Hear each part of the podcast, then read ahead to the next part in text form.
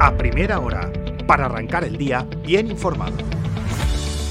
Buenos días, es viernes 28 de julio de 2023 y estas son las principales noticias de la mañana en última hora.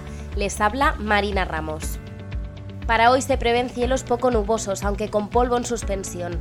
Los termómetros volverán a subir con máximas entre los 30 y los 35 grados. Vamos ya con los titulares.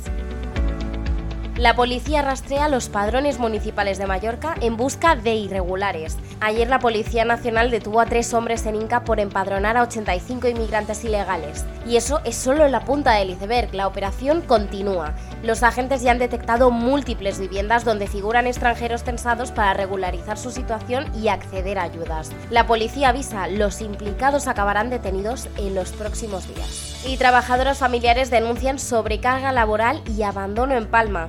El colectivo de trabajadoras traslada al sindicato el trato abusivo que reciben por parte de las empresas subcontratadas por el Ayuntamiento de Palma. Y precisamente en cuanto al nuevo Ayuntamiento de Palma, PP y Vox modificarán la normativa lingüística de la ciudad por primera vez en la historia. Aprueban una moción para que la Administración pueda responder al ciudadano en castellano sin petición expresa. Y llega una noticia un tanto futurista. La plataforma Next North de taxis aéreos anuncia que inicia su actividad en Baleares. El proyecto fue dado a conocer en mayo y la respuesta de Naire y AENA fue que tenía que contar con los permisos aeronáuticos. Ahora ya están llevando a cabo las primeras rutas como las conexiones entre Ibiza, Mallorca y Barcelona. Y Miguel Sánchez, el conocido como sheriff de Magaluf después de hacerse viral, habla con última hora. Admite que la repercusión del vídeo viral en el que echaba la bronca a unos turistas ha sido como un tsunami y defiende que su actuación fue limpia. En sucesos, un grupo de mallorquines entre los evacuados por la caída de una grúa en Manhattan. El exintendente de la policía local de Palma, Tony Vega,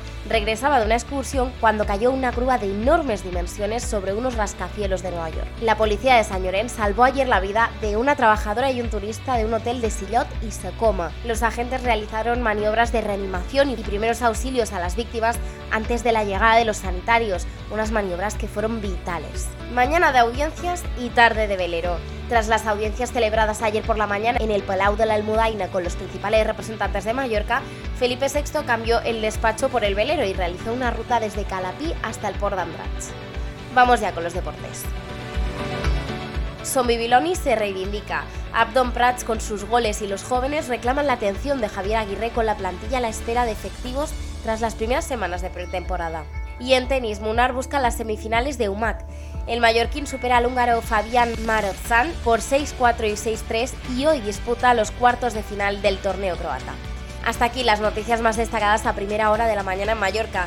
La información ya saben actualizada y al completo en la web de ultimahora.es. Pasen un feliz fin de semana.